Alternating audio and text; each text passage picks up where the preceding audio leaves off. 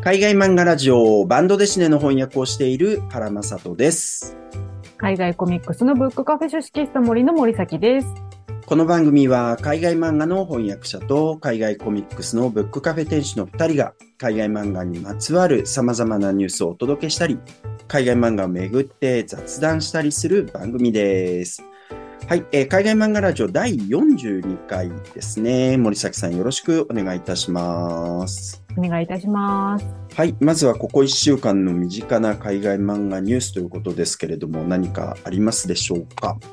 はい、えー、今日収録しているのが9月14日なんですけれども、うん先週の金曜日9月8日の日ですね、うん。あの夜にあの現在クラウドファンディング中のこうん。のジェンダークイアという、あのグラフィックノベルのですね、オンラインイベントがありまして、うん。そちらの方にね、あの参加してまいりました。うんうんうん。あのーまあ、なんか、あんまりちゃんと私、これ内容を詳しく知らなかったんですけれども、その内容とかいろいろ、あの、ご紹介いただいたりだとか、まあ、あと、あの、どんな内容なの、あの、あの内容なんだろうみたいな中身ちょっとね、見せていただいたりだとかして、で、この作品って、まあ、あの、ノンバイナリーの、うん。えー作者さんが、あの、自分について描いた、まあ、グラフィックメモワールっていう感じで、で、結構いろんな、あの、アメリカ内では禁書みたいな感じでちょっと禁じられていて、で、まあその内容がセクシャルマイノリティであったりだとか、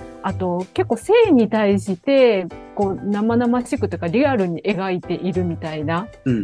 そういう部分があって、まあ例えば生理のことだとか、あと G について書いているみたいな、まあそういう部分があるっていう風な、あのところで、まあちょっと、あの、禁書にされてたりみたいなところがあるんですけれども、なんか、あの、その中、中とかちょっと見させていただいてね、なんかその描き方が、あの、まあ生々しい話ではあるんだけれども、すごく美しいというか自然を、と一緒にですね、あの、そういう性について描く、その自うん然自然の情景とか、へえ。植物だとか、なんかえーそういうのを、あのーこう、絵に、ビジュアルに描きながらそういう性について描くみたいなところとかもあって、これはちょっとすごい、なんか、あのー内容もちょっとね、なかなかあの、恥ずかしくって、こう、人になかなか話せないような内容だし、それをあんな美しい色彩で描くんだみたいなところすごくちょっとびっくりしちゃったんで、これぜひともね、クラウドファンディングね、成功して、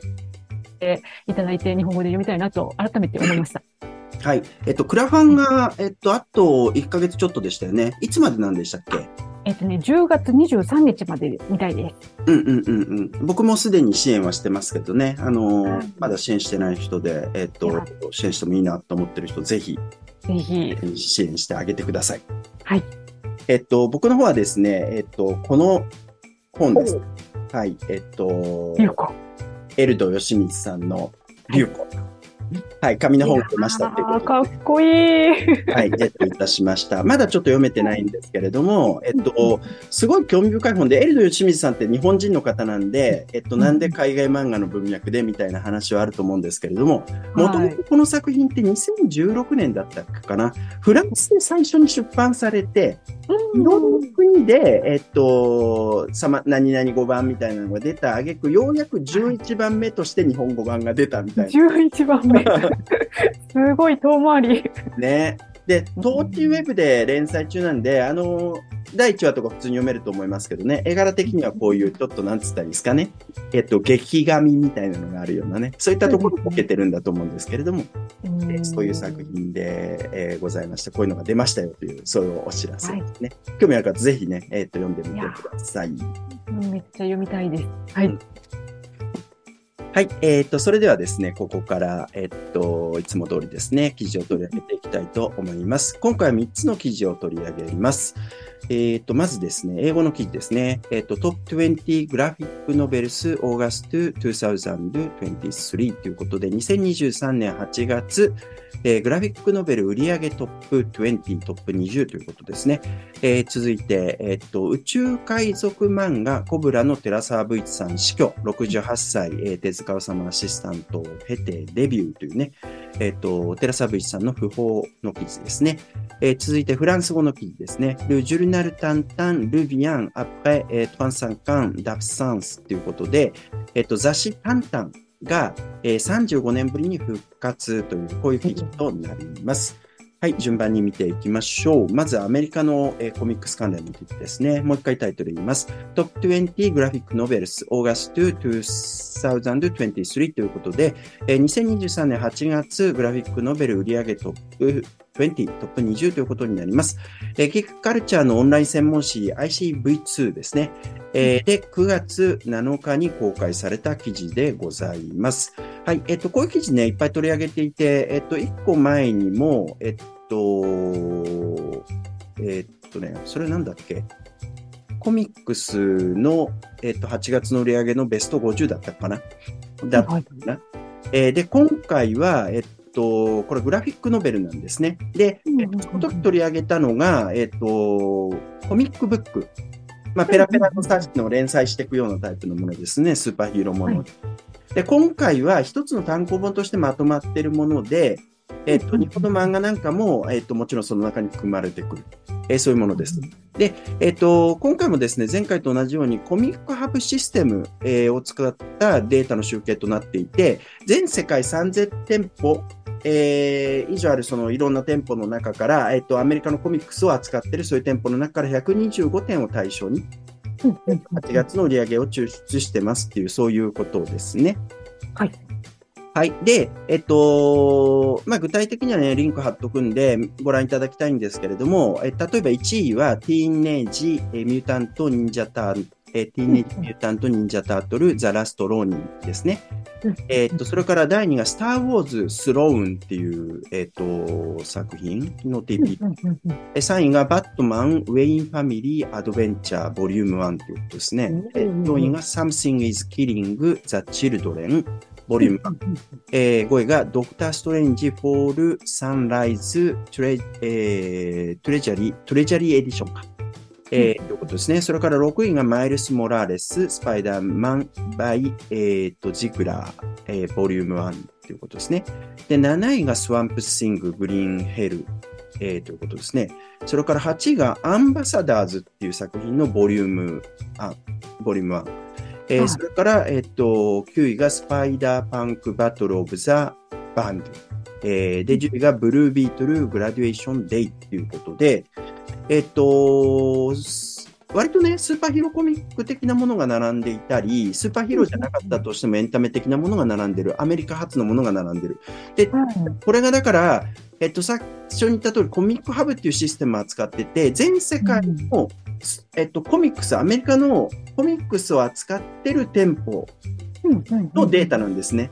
だからなんかうん、コミックス全世界で、まあもちろんアメリカもあるんだと思うんですけど、コミックス扱ってるよっていうそういう専門店で、えっと、売れ、うん売れ筋のものっていうそういうデータに、えーうん。なっているようですね。そうすると割とこういうふうになってくると。で、例えば11位には、えっと、伊藤淳二さんのね、総一が入っていたり、それから14位には、えっと、チェーンソーマンが入ってたります。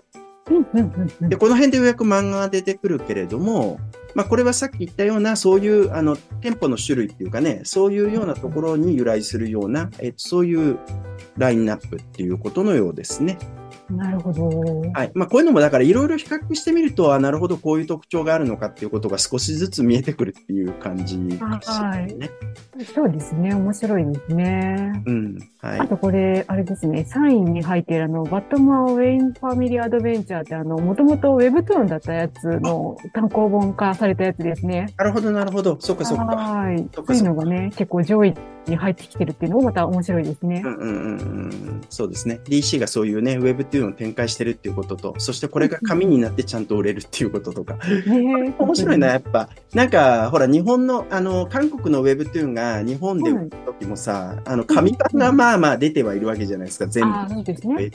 やっぱ紙で読むっていう習慣が強く残ってるところってやっぱ紙ね、結構あしばらくね。残るっていうことかもしれませんね。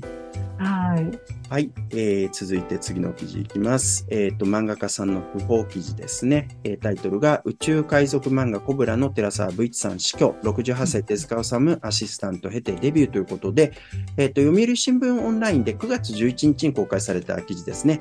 えー冒頭読み上げます。SF アクション漫画コブラで知られる漫画家、寺沢武一さんが8日、えっ、と、9月8日ですね。心筋梗塞で死去した68歳だったということで、まだあの結構お若かったんですけれども、えーということですね。で、えっ、と、まあ、記事そんなに長くないんですけれども、いくつかのことが書かれていて、1978年から週刊少年ジャンプでコブラを連載。まあ、その前に読み切りがあったかな。えーです。で、えっ、と、アメリカンコミックを意識したリアルで迫力ある描写っていうことを言われてましたね。はい。えっ、と、まあ、ということで結構海外の漫画の影響がある作家さんということで、えっと、まあ、こういう海外漫画ラジオの中でも取り上げる、えっと、意義はあるのかなと思います。一方で、えっと、海外で人気だった作家さんでもありますよね。なるほど。ええっと、早くはね、1991年のアングレム国際漫画フェスティバル、えっと、うん91年のアングレムフェスティバルちょっと面白くて、あの、うん日本特集だったんですよね、その年のアングレムって。えー、だ湾岸戦争が起きて、起きてしまった、ちょうど。ああ、はいはいはいはいで、多くの漫画家さんが、えっと、キャンセルしたんですよ。ああ、なるほど。で、その中で、えっと、ごく少ない方が、あの、いたんです。例えば、えっと、寺沢武一さん、それからうん谷口二郎さん、それから、ボンっていう漫画、恐竜の漫画で有名な田中正史さんとかね。はいはいはいはい。はい。あとは、モーニングの編集部が行ったりしたんですけど、まあ、そのなるほど。辺がね、えー、面白い。的なこととして面白いですね。で、この後、日本の漫画ってのはすごく人気になっていくわけですけれども、うんうんちょうどその前夜に当たるということですね。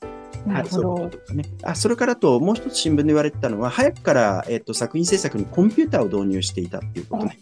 えー、デジタルコミックの先駆者として、えっと、名前は本当にずっと上がってた方ですよね。まあ、その後でもデジタルのさ、あり方がもう、劇的に変わったっていうかさ、ああ、もうそうですね。ね、今やデジタルでみたいな感じですもんね。うん、とか発表ももう、そういうデジタルのプラットフォームでするとかね、そういうことも当たり前。うん。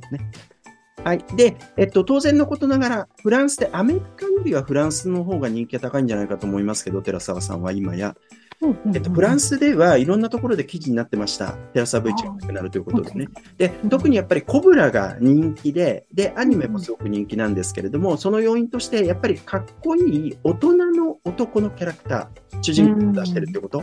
これ、はい日本の漫画の中で結構稀有なことで、ああ、確かにそうかもしれないですね。うん、あの、うんもちろんある時期にはあったし、今でも、あの、そういうことを、ものを描いていく人は、作家さんはいるんですけれども、やっぱり、えっと、ボリュームとして、少年の。キャラクターっていうのがすごく強いんでね。はい。はい、それが一つ。えーそれからあとは、えっと、女性のフェティッシュな魅力を描いていったっていうところ。うんうんうん寺澤さんのコブラとかをね、改めて読み直して、すごく、あの、僕、ある機会に読み直したんですけど、お尻のショットめっちゃ多いみたいな女性。あ そうなんですか。これね、めっちゃ面白いですよ。お尻越しに向こうの風景が見えるみたいなショットめっちゃあ多いんあ、ですけど。すごいこだわりをね、感じますね。こだわり。そういうところはやっぱり、えっと、まあ、60年代末とか70年代以降の、まあ、あるいは80年ぐらいまでにかけての、えっと、当時、海外の大人向けの漫画っていうのは日本にいろいろ入ってきてて、例えば、はい。バーバレラとか、バンピレッラとかね、そういう作品があったりするんですけど、そういったものとかをね、結構吸収されていたのかなとかっていうのは想像しちゃうところではありますね。なるほど、なるほど。はい。で、えっと、2016年にですね、えっと、ラストマンという僕自身が翻訳しているバスチャン・ビベスと、えっと、あと二人の友人と一緒に作った作品があるんですがね、えーバンドデシネなんですけど、その作者たちが来日した時にイベントを行いまして、えっと、それは海外漫画フェスタの中でイベントを行ったんですね。で、はいえっと、その時のお相手がテラサブイチさんだったんです。あそうだったんですね。はい。で、僕司会やらせていただいてご一緒させていただいたんですけれども、あなるほど。はい、その時もやっぱ作者たちが、えっとはそういったそのかっこいい大人とかね、えーそれからセクシーな女性とかそういったところにすごく影響を受けたっていう話は出ましたしそれがうん「ラストマン」っていう作品の中にはものすごく入ってるっていうね、ああ、なるほど。ははい、そういうお話も出ましたね。い。これは興味深いですね。はい、ということでご冥福をしたいなと思います。はい。